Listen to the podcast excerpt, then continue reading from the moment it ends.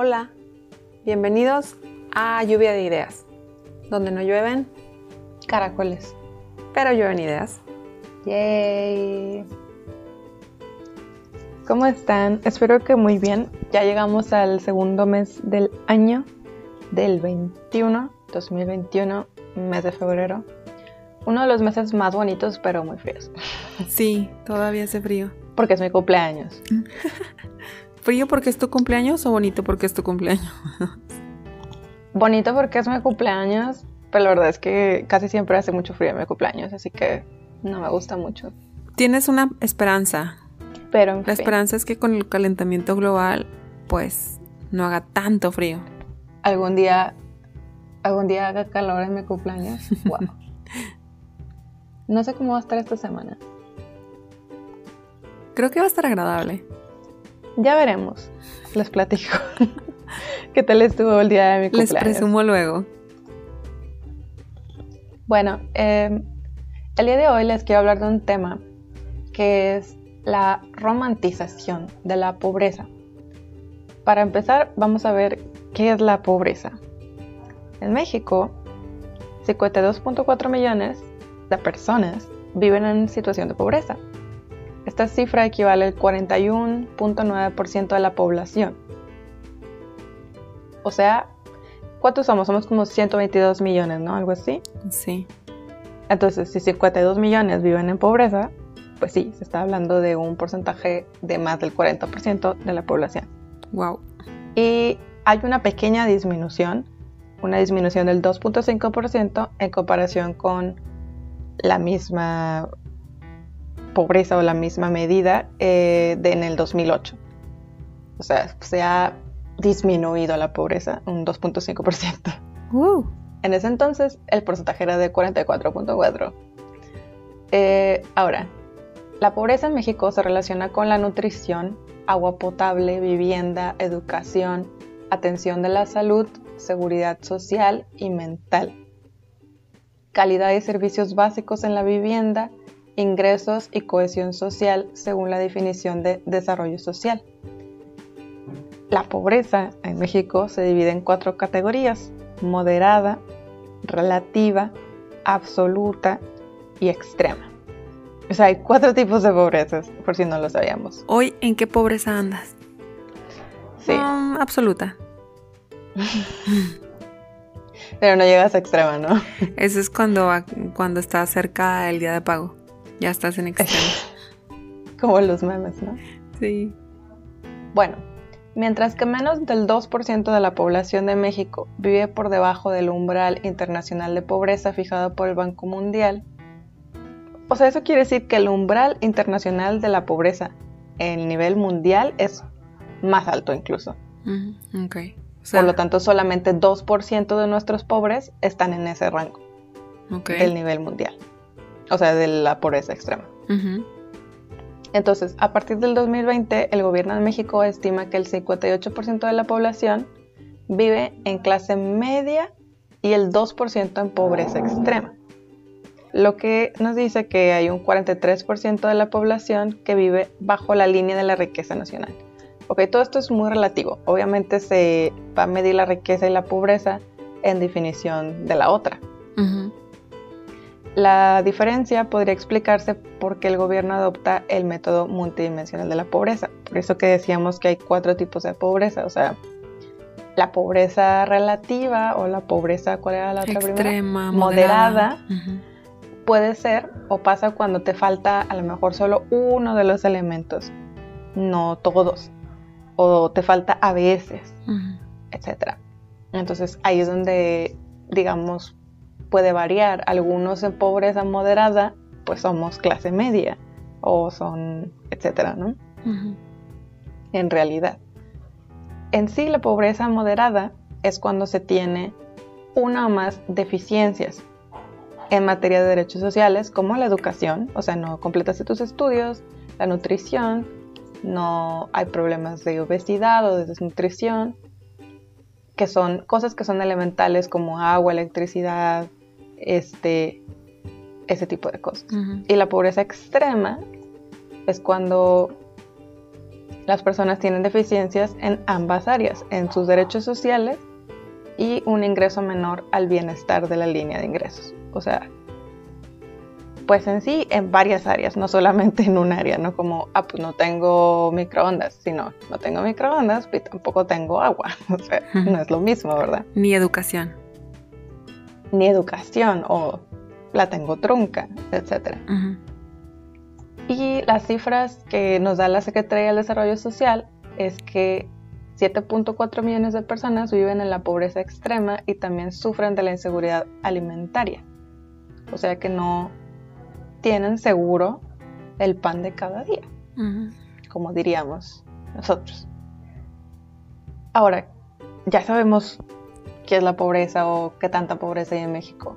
Las consecuencias de estas se reflejan principalmente en el área psicológica ya que al no contar con un empleo o los recursos suficientes para sobrevivir, las personas experimentan ansiedad, depresión, inseguridad, baja autoestima, ya que se sienten incapaces de competir por una plaza laboral, por ejemplo, al igual que se sienten un objeto de rechazo constante. O sea, todo esto es mental, te va a afectar en tu ánimo, en tu psicología y al tener una peor salud mental, pues merma la salud en general, la salud física.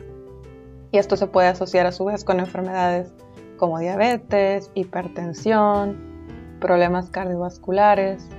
En América Latina, una de las organizaciones que se dedica a contar todo esto es la Comisión Económica para América Latina y el Caribe. Y ellos tratan de considerar a una vivienda y a los individuos que la habitan como pobres cuando su ingreso por individuo es menor al monto de la línea de pobreza o cantidad mínima imprescindible. O sea, es simplemente una manera en la que ellos miden por persona, o sea, como quien dice, por casa. Me acordé de esas solicitudes que hacíamos en la prepa o así cuando te daban la para la beca de escasos recursos ¿De cuántas cuántas personas viven en tu casa? No, pues 16, o sea, pues no, ¿verdad? ¿Cuántos? sí, me parecía también un poco raro. Bueno, obviamente no entendía, pero es como cuántas cuántos cuartos hay, cuántos focos hay y todo eso. Y sí. tú, como, ¿por qué? Sí, tú como, ¿por qué te importa cuántos focos hay? Pues porque obviamente si tienes acceso a 18 focos, tu casa no es de un piso, tu casa tiene ciertos servicios, etcétera. Y si tienes un foco, pues bueno, nos entendemos ahora. Sí. Entonces, eh, en México, debido a la pobreza de algunas familias, ha aumentado el número de jóvenes que se ven obligados a dejar sus estudios y ponerse a trabajar para ayudar en casa, siendo esta una, una situación que mucha gente aprovecha para tomar la mano de obra infantil porque es más barata, obviamente es ilegal y a veces tiene como consecuencias lesiones visuales, óseas, deformaciones, numerosos accidentes o incluso muerte temprana. O sea, tenemos que recordar, parece muy tonto decirlo, que los niños no deben trabajar.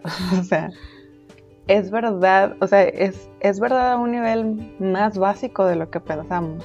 Su desarrollo no está completo por eso es que es más fácil que sucedan este tipo de lesiones y deformaciones, porque son personas en crecimiento todavía, sí. en desarrollo. Sí, me acordé de una cerca de donde vivo, o bueno, donde paso, es una avenida grande y entonces hay esta señora que tiene un niño y a veces es un niño, a veces es una niña, pero se sube a los hombros de ella y entonces mm. tira pelotas como malabareando, haciendo malabares. Y entonces dices, qué peligroso, o sea... Claro, un día se le puede caer ahí. y, y sí, dime tú si tendrá acceso a algún... Claro, o sea... Institución de salud. No lo hace por explotar a su hijo, precisamente, lo hace por la necesidad y porque, como mencionaste antes, o sea, carece ya de...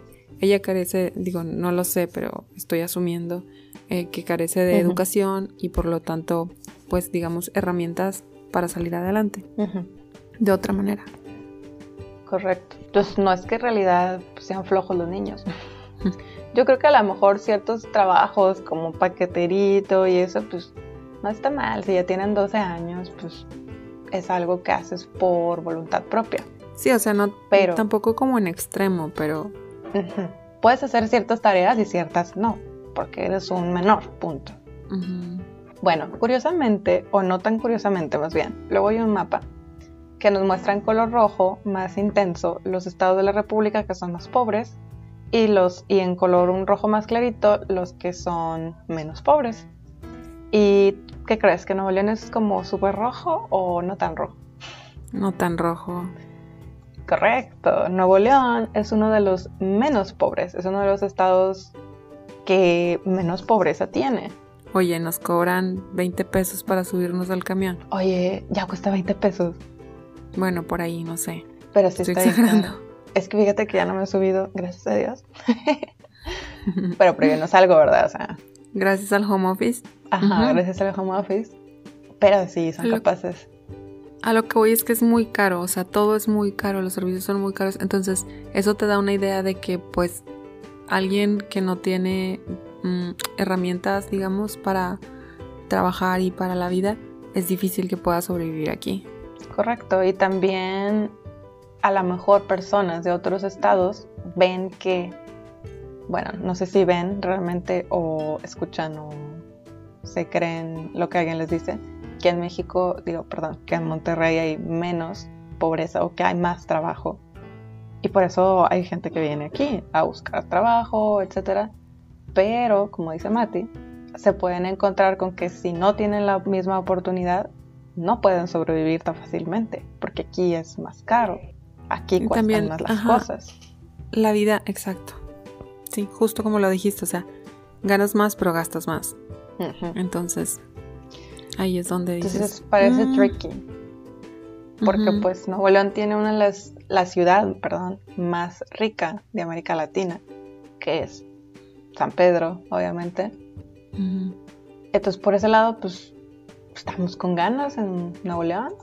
Pero dime tú si pensarías que Nuevo León es un, un estado rico. No, o sea, no, no es todo el estado y eso también es importante mencionar porque entonces todos tienen la idea de que la gente en Monterrey, o sea, tiene más recursos y todo. Si bien sí es verdad que es diferente al resto de la República, pues es eso que decíamos, que también es más cara la vida y eh, que, que San Pedro. O sea, San Pedro es una burbuja. Exacto, está ahí concentrado. San Pedro podría estar donde quieran, o sea, Sí, es como en cualquier ciudad. Yo creo que en todas las ciudades, eh, en todos los estados, existe una ciudad donde hay gente que tiene más poder adquisitivo y pues crean su propia burbuja. Sí, o sea, ahí nos está ayudando a subir el nivel y a nivel estado se ve como que somos más ricos, pero en realidad pues es una ciudad. Son unas cuantas personas, no todos nosotros. Y yo creo que eso en, en lugar de, pues sí, beneficiar al resto, lo perjudica. Pues sí, Porque entonces servicios y cosas son más caras para todos. O como muy genérico, ¿ves? Entonces es donde dices, a ver, espérame, pero yo no gano los 50 mil pesitos que decía este, este señor. ¿Cómo se llama? Sí, el de los memes. Eh, ¿Cómo se llama? Oh, se me puso un nombre. Pero sí, el de. el de la cancioncita. Ajá. Que no, no voy a cantar. Y si te fijas, el otro estado que está como igual de clarito que, Nuevo León es Baja California Sur. Súper conocido por sus altos precios al turismo. sí, pero por eso te digo, o sea, luego existe este fenómeno de eh, gentrification o gentrificación, o no sé cómo se diga, pero es, y yo creo que también había estado afectando a muchas otras ciudades pre-pandemia, porque luego hay gente que tiene más poder adquisitivo, se va a vivir a tal lugar, empiezan a comprar, a comprar, y luego la gente que ya vive ahí no puede mm. costear el estilo de vida de los nuevos y le suben los precios de que, pues parejo, ¿no? Entonces es como, mm, es complicado. Sí, o sea, sube ese nivel de vida, es como aquí por mi casa, pues cuando llegamos era lote baldío, lote baldío, lote baldío. Y ahora hay un Starbucks, hay un Soriana, hay unas farmacias de Guadalajara, hay un HIV. Y pues todo eso hace que mi casa valga más. Y si yo quisiera mañana comprar una casa al lado de la casa de mi mamá, me sale carísimo y no puedo. Ya no te alcanza. Exacto. Sí.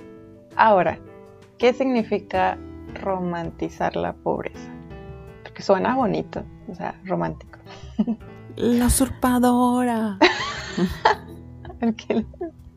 María la del barrio. Ah, es cierto. es verdad, ¿eh? o sea, lo vemos súper reflejado en nuestra cultura. Esa es la cosa. Y por eso es que la romantizamos. Dicen algunas personas que romantizar la pobreza es un gesto de derecha, lo cual es como, ¿what? ¿Tiene sentido? Claro, claro que sí. Porque ¿qué hace? Lo que hace es que celebra que el pobre, en vez de luchar, asuma su lugar. Es como, sí, eres pobre, pero está bien, eres honrado. Siéntete orgulloso de eso. Ajá. Es decir, romantiza, o sea, le da valores positivos al ser pobre para que no nos sintamos mal por serlo. Que no digo que esté mal, o sea, no digo que te sientas mal si eres pobre. A lo que me refiero es a que exagera. Sea, eso es romantizar, exagerar, darle valores que no le corresponden o que deberían ser neutros. Y el valor del pobre es su obediencia. Es como, ah, sí, pobrecito, pues haz caso.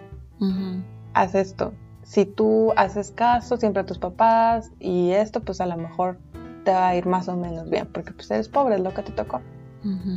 Los pobres parece que solamente tienen dos papeles, solamente tienen de dos sopas, o son buenos, abnegados, humildes, sacrificados, honestos, que son los de las novelas o las películas, o son totalmente lo contrario, son maleantes, son vividores, drogadictos, estas cosas que ya conocemos, ¿no? O sea, o eres un ángel de Dios o eres lo peor. Mm. Cosa que es imposible, o sea, claro que no. Claro. Hay de todo, en todos los niveles sociales. Entonces, teniendo esto en cuenta, la definición la podemos aplicar a redes sociales, a moda, a sitios, pero también podemos ver reflejada en lo que decíamos, en las novelas, en los dichos populares, en infinidad de cosas, en las películas. Podemos decir que romantizar es tomar un evento y convertirlo en algo sumamente épico, como, wow, convertirlo en una moda, en algo que seguir. Es muy común, y lo digo porque yo también he sido de estas personas, o sea, no voy a decir yo jamás, no, claro que no. Por ejemplo, yo de compartir estas historias en Facebook de el muchacho que no tenía para comer y vendía cosas y se esforzó mucho por llegar a la universidad y luego Harvard lo becó porque es súper inteligente, etc. Sí, o sea, yo he compartido esas historias porque claro, dices, wow, qué bien por él. No tiene nada de malo, o sea, al contrario, pues si uno lo hace es porque, porque es bueno y porque es como querer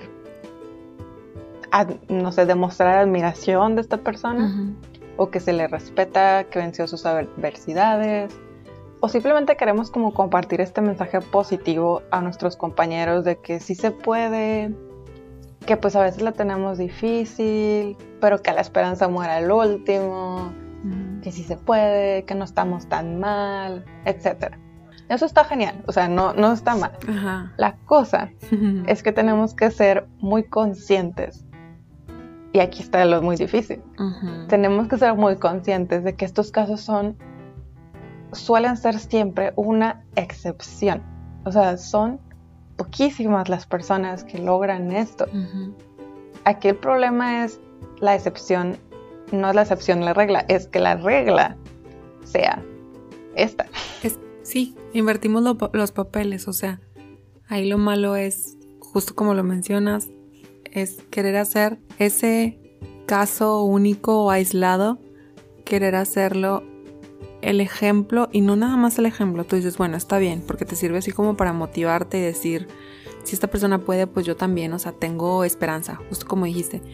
Pero visualizarlo como que esa es la meta, como si hago A, B y C, me va a dar D. Y no. porque justo como lo dijiste y lo decíamos, o sea, esto es la excepción, o sea, no es que a todos les vaya así.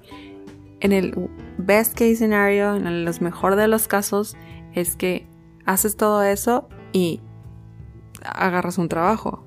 Fine, pero no como te fuiste a, hasta, la, hasta la universidad más soñada y... Exacto. Sí, porque vamos a ser realistas, o sea, a lo mejor tú le echas todas las ganas, pero las matemáticas no se te dan. No, y también... A lo mejor a esta persona se le dieron las matemáticas y genial, pero a mí no ¿Y cuántas personas, como cuántas personas te gusta que tengan el mismo sueño que tú tienes? Exacto. Más o menos. Ahí... En el mundo. Pues un en tu ciudad. O sea, exacto. Entonces la competencia también está bien cañona. Y a veces ni siquiera se trata de eso, ni siquiera se trata de la competencia, se trata más de una, de una suma de factores en los cuales no tienes tu poder para intervenir o para, para poder moldearlos o para poder tener el resultado. Simplemente una persona estuvo ahí en el momento correcto, en el, la hora correcta y pues lo logró, pero... Ajá, pero no es algo seguro. Y lo que está mal es creérnoslo o querernos lo que está mal es como querernos quitar esa imagen fea diciendo, no, pero sí se puede. Es como, mm, I mean, una persona pudo, eso no significa que sí se puede, para todos. Pero fíjate que ahí está muy curioso porque también si, si te vas por el lado o digamos tienes esta teoría de que, ok, él puede, yo puedo. Está padre, te motivas y todo, pero obviamente en algún punto pues te vas a te vas a sentir muy desilusionado, desilusionada porque no pudiste lograr lo mismo que la otra persona. Porque no eres la misma persona, o sea, solo le va a pasar a algunos. exacto. Sí, entonces, si te vas como por esa línea, bueno, eso es lo que puede suceder, pero también si te vas por la línea de no le pasa a todos, tienes que estar en el lugar, o sea, como viendo el lado negativo, entonces también entras pues en una... Ajá, ¿me entiendes? O sea, ya es como como ese de pobrecito, bueno, nomás hasta aquí. Exacto, por eso es que no hay que romantizarla, hay que verla de frente y tratar, pero o sea, con, la realidad, o sea, trabajar con la realidad. Yo creo que algo que nos falla mucho, bueno, obviamente dependiendo de cuál sea... No, y no importa en realidad, en realidad ni siquiera importa, o sea, no importa en qué, en qué situación de pobreza o qué situación em, económica estés, pero lo que pasa muchas veces es cuando nos obsesionamos así con algo de que quiero lograr esto, esto, esto, esto, y no lo vamos logrando, es pues te desanimas y, y así, pero también se te olvida lo que mm. sí lograste. Sí, sí. O sea, le das más peso a lo no sé, yo creo que es del ser humano porque también con comentarios o así siempre tomamos la parte negativa. Bueno, no todos. Es más fácil, sí. Quiero decir que hay gente que, que no, pero sí, entonces supongo que también. Sí, ahí como dices tú, no tienen tanto que ver con tu universo económico, pero a la vez un poco, o sea, sí, porque ¿qué es más fácil? Si tus papás tuvieron ciertas oportunidades, tienen otra mentalidad diferente. Hay que si tus padres y te criaron de una manera diferente, o sea, ese es el chiste, que veamos que no es una cosa individual. Eso es lo más importante que mencionan los sociólogos y las personas que, que estudian y que sí saben más, es que dejamos de creer esta idea de que el pobre es pobre porque quiere. Ah, claro. Porque porque si no quis, porque si no quisiera, pues estaría trabajando, le estaría echando más ganas. O sea, el día solo tiene 24 horas. A lo mejor esta persona le echa todas las ganas y todas las fuerzas que tiene. Y aún así no puede salir. Porque el ambiente en el que está no se lo permite. Sí. Y, y no vale menos que el otro que sí logró llegar a Harvard. O sea, pues se dio la oportunidad. Sí, es una serie de situaciones, de decisiones, de te digo, es, es un conjunto de, no es una sola cosa. Exacto. Y nos quieren vender esta idea de que es una decisión individual, como que si, pero por favor, o sea, si mañana viniera una hada mágica y les dijera, oye, ¿quieres seguir siendo pobre? Pues no creo que nadie dijera sí. O sea, no es tan fácil, no es como que ellos decidan y ya puedan dejar de ser pobres, o sea... Sí, a veces son eh, pues obviamente no nos podemos ir a los extremos porque no va por ahí, pero creo en algún lugar leí, está comprobado que las personas que tienen más desventajas en la vida, sí, pues se oye feo, pero así es, están acostumbradas a echarle más ganas, o sea, trabajar más, a dar más, a hacer más, a investigar más, o sea, siempre más, porque tienen como esa hambre.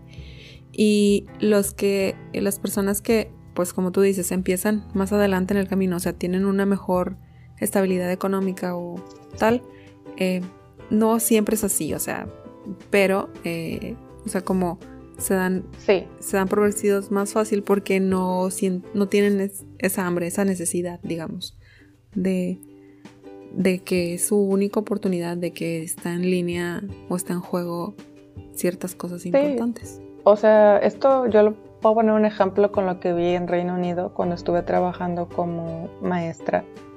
Bueno, era ayudante yo de la maestra de español. O sea, ellos estudiaban español, así como aquí nosotros estudiamos inglés, ¿verdad? Es la segunda lengua extranjera, etc. Y yo veía a estos niños de Reino Unido con sus uniformes súper bonitos, sus salones arreglados, todos diccionarios ahí en la esquina, hojas de papel, les daban legajos, les daban todo lo que necesitaran para sus clases. Como, eh, o sea, no le echaban ganas, estaban distraídos, nunca preguntaban, o sea, obviamente hay sus excepciones, había niños muy buen portados y muy interesados y todo, pero otros que pues les vale, o sea, les valía madre. Y yo me acordaba de mis niños aquí en México, de que aprendían inglés, pues con ganas de aprender y ellos como de, me prestas el diccionario y, o sea, tratando de, de con lo poco que teníamos acá, este, por ejemplo, yo tenía unas flashcards, o sea, les encantaba, era como, wow, un dibujo en un cartón, o sea, y para ellos era como una flashcard. Y, para, y acá los otros niños yo los veía como, what, ¿Es, ¿eso qué? ¿Ves? Es que es muy difícil no romantizar la pobreza, la verdad. Es muy difícil. Ajá, porque entonces lo ves y dices tú, wow, es que este niño sí, o sea, le echa ganas, lo quiere. Claro, y es de aplaudirse, o sea, no digo que no, por supuesto que es de admirarse que estas personas salgan adelante, pero es normal para ellos así como es normal para los niños británicos en este caso. O sea, tampoco ellos son, no sé, mamones o...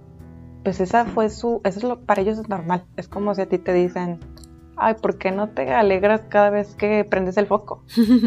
pues es como de, pues, X, ¿no? O sea, claro. Todos tenemos foco. Sí. O sea, así a ese nivel, para ellos era normal de que, pues, tener legajos y libretas de diccionarios, entonces no se alegraban y no se maravillaban.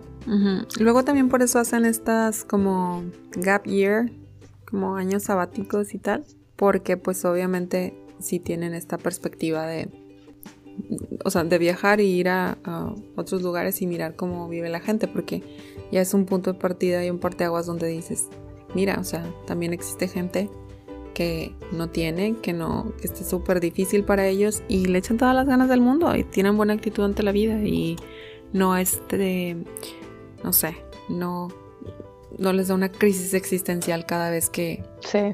se les acaba. de que se acaban tus papitas favoritas o no sé. Sí, o de que no prendió el microondas, o sea. Problemas de primer mundo. sí, pero, o sea, en cierta forma, eh, creo que te digo, es muy fácil, con esto nos damos cuenta que es muy fácil romantizar la pobreza, 100%. Y eh, también que, bueno, viendo como problemas de primer mundo, problemas de tercer mundo, al final de cuentas son problemas. Ajá. O sea, que sí, obviamente son diferentes, o sea, no es lo mismo un niño que no tiene que comer o una persona que no tiene absolutamente nada que comer a una persona que no tiene, digamos, no sé, no, que se le acabó a lo mejor el pan. Integral. Sí, el pan integral. O sea, obviamente, sin embargo, o a lo que voy es que tendemos también a hacer eso, de es simple respeto, respetar a esa persona que se le acabó el pan integral y decir, ok, eso te afecta, bueno, tranquilo, no pasa nada. Este, ahí estás, tienes todas estas otras cosas. Eh, sí, entonces es un poco no sé, es difícil y creo que también por eso luego hay mucha división entre clases. y siempre es esa misma. Sí, porque a lo mejor las personas que están en esa posición social se sienten incomprendidos, como de, oye, mis problemas también son problemas. Ajá. O sea, obviamente no a ese nivel, pero o sea, como que también me puedo sentir triste o también... Sí, que te digo que obviamente sí hay diferencias y especialmente lo vemos mucho en México, lo, lo vemos, bueno, en años anteriores, por eso existían todas esas este, telenovelas, o sea, donde la rica y la pobre. O sea, porque obviamente sí era como muy, muy evidente en la sociedad. Y muy representativo. Y muy representativo. De, de que tenemos las dos. claramente. Te digo que ahí donde, o sea, hay una parte en la que dices, ok, ¿hasta qué punto si es respetable este el sufrimiento de la persona que se le acabó el pan integral? Y hasta qué punto es como, no seas mamón, o sea, no te vas a morir. Pero... Sí. It's hard, people. Entonces la cosa aquí es que en nuestra cultura pues existen muchas frases y cosas que se repiten. Por ejemplo, el de al pueblo pan y circo, que probablemente todos hemos escuchado, se generó entre los gobernantes de la antigua Roma, decían panem et circenses o algo así. Y pues ya sabemos qué significa, o sea, acostumbraban a ofrecerlo al pueblo a cambio por obediencia de su confianza. O sea, cuando querían mantenerlos alejados de los asuntos que ellos querían manejar, pues les daban algo en que entretenerse, cosa que pasa hasta nuestros días y que sigue pasando. La política. para poder conservarse las decisiones dentro de los pocos que eran los, los que tenían el poder. Entonces, número uno es darnos cuenta, o sea, como tratar de concientizar. ¿Por qué? Porque es muy fácil romantizarlo y porque yo también, o sea, te digo, yo he compartido estas cosas porque, por lo que ya dije, o sea, tratando de compartir un mensaje positivo, etcétera. Pero, pero hay que ser conscientes y hay que, pues eso, ser conscientes de que son pocas las personas y que no porque le haya pasado a una y a todos los demás están Mi conflicto, bueno, no con, no con este como ejemplo de superación, pero mi conflicto con las personas que luego este, comparten, no sé, pues sí, como historias de vida de alguien así como, ay, que es muy pobre, esto y lo otro, es que al difundirlo, o sea, es el punto uno de lo que podrías estar haciendo, o sea, no en redes, ¿sabes? Como, o sea, no me estoy yendo exactamente al ejemplo que tú ponías, sino más bien cuando ponen de, ah, esta señora se llama, no sé, Juanita y batalla mucho y, o sea, como que ponen la historia, la pequeña historia de, de la señora pero es como, pues sí, pero al compartirlo, o sea, estás haciendo lo menos. O sea, si sabes que estás cerca de donde tú vives o donde estás, ok, como llévalo un paso más allá, como haz algo. Sí, es un poco como pues nos queremos sentir menos mal diciendo hice algo más que lo mínimo o no lo ignoré. Le di like. O sea, exacto. Como, what? Y pues es lo mismo que pasar frente a ellos y no darles una moneda. O sea, no digo que le tengas que dar una moneda a todo el mundo. O sea, lo que me refiero es a que es lo mismo, solo que en redes sociales. Sí. Bueno, romantizar la pobreza. Otro ejemplo es cuando nos pasan un reportaje en la televisión. Esto lo vi creo que en uno de Chile, creo. Donde hay unos niños que se encuentran un monitor en la basura y le ponen una tabla y le dibujan como unas teclas así. Y, y pues el titular es algo así como se ingenian su propio ordenador. Y pues lo vemos como algo tierno, bonito, porque claro, decimos, oh, mira los niños. Pero, o sea, el titular eh, nos, nos están distrayendo de la realidad, que es que estos niños, por ejemplo, no tienen acceso a una computadora, que cómo van a estudiar, o sea, como lo que está pasando ahorita en México, por ejemplo, con los tiempos de cuarentena. Por eso mismo es que en México se decidió hacerlo por medio de la televisión porque es tanta la gente que no tiene una computadora o internet en su casa que decidieron hacerlo en la televisión, porque más gente tiene televisión, la computadora propia. Entonces los peligros son hacer esto en un nivel exagerado, en romantizarlo, en que empecemos a creer eso de que el pobre es pobre porque quiere y, y, ya, o sea, ellos son los que están mal y yo no tengo que hacer nada porque ellos son los que se tienen que esforzar porque nacieron pobres y punto. Pues no, o sea, no, no es un esfuerzo individual. Digo, no recuerdo a quién, respecto a los robos, no sé, por ejemplo, alguien que robaba comida. Es como, no, o sea, si roba comida, pues, dudo mucho que sea como por maldad, ¿sí me entiendes? Mm. Obviamente ahí sabes que es, hay cierta necesidad de algo básico.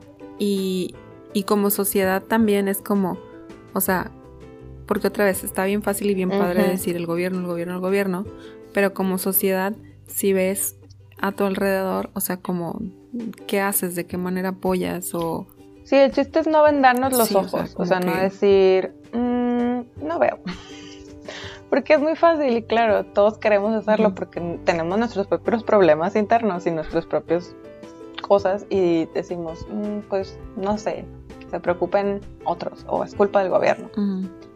Y, lo que pasa es que, o sea, y lo malo para ellos es que si ellos, no, o sea, siguen así y están a gusto, pues no van a exigir un cambio.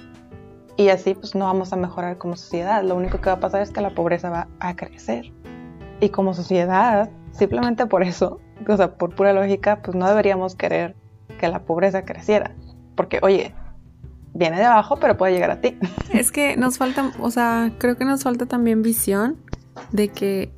Nos falta ver cosas más como sociedad, ¿sabes? Sí, el hecho de que alguien, o sea, si a todos les está empezando a ir mal, no, una ya la mencionaste, no quiere decir que a ti no te llegue a ir mal.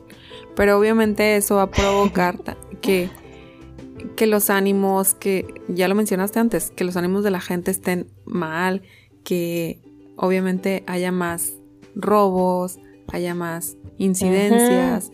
Entonces, es como que no nos queda claro que... Imagínate si, la, si hubiera menos gente pobre, pues habría menos crimen, habría menos lucha eh, al narcotráfico, etcétera. O sea, repercutiría en cosas positivas y buenas para, todos. nuestra sociedad en la que sí vives. Entonces, como, ¿por qué no nos preocupa? ¿O por qué no nos debería preocupar? ¿Por qué cerramos los ojos? Estamos haciéndonos daños a nosotros mismos. Sí, creo que ahí no nos termina de como quedar claro como, como humanidad de que todo está conectado y que si no te importa tu vecino, pues y a él no le importas tú, pues en algún momento algo va a pasar y obviamente tienen que responder porque es la persona que está más cerca de ti, etcétera, etcétera. Entonces, creo que ahí es donde, y más como mexicanos, ¿sabes? Como tenemos mucho eso de nada más con la familia y los demás me da igual. que se freen. Pero... Es complicado, o sea, entiendo, obviamente, o sea, yo también lo he hecho, no digo que no. Es más fácil, pues, encerrarnos en nuestro mundo pero el día de mañana quisiéramos que los demás nos encerraran en su mundo cuando tú tengas la necesidad. O incluso si no tienes la necesidad, este, sería una mejora para ti a largo plazo o para tu sociedad, para tus hijos, etc.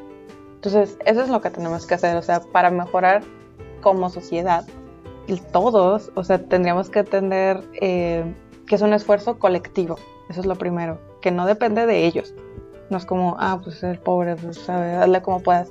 No, es de todos. O sea, es personas que no están en la pobreza, personas en la pobreza, personas ricas, personas del gobierno. Ajá, exacto. Eh, una cosa estructural es de las empresas, es de las instituciones, o sea, es de todo mundo, no nada más de su problema. Es tu problema también, es mi problema. Eso tenemos que tratar de recordar que claro, que se reconocen los esfuerzos individuales de estas personas, pero no normalizarlo, no hacer como de, ah, perfecto, o sea, ya pudo uno, los demás pueden, porque no. Ah, exacto. Sí, es que como lo mencionas, es, muy cómodo luego decir de que, ah, pues así es. Una irrealidad. Sí. Así es. ¿Irrealidad? Sí, sí, sí existe esa palabra. Es una ilusión. irrealidad, ¿no? ¿Verdad? No. ¿Es irreal? Bueno. ¿Sí podemos decir es irreal.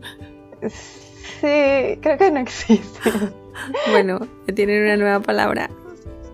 La irrealidad. La realidad de México. La realidad de la vida. Sí. Muy bien. Pero bueno, este.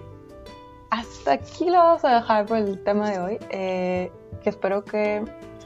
Tal vez no es un tema muy agradable, pero es de importancia como sociedad, ya lo dijimos, para empezar a generar esos cambios. O sea, en nuestra actitud, en nuestra forma de ver las cosas, en la, hora de votar, etcétera. Y pues ojalá les haya sido informativo. Esperamos que tengan una buena semana. Que disfruten los manjares de México y el frío. Y nos vemos en el próximo episodio. Sí, feliz cumpleaños. Nos vemos. Bye bye. Bye.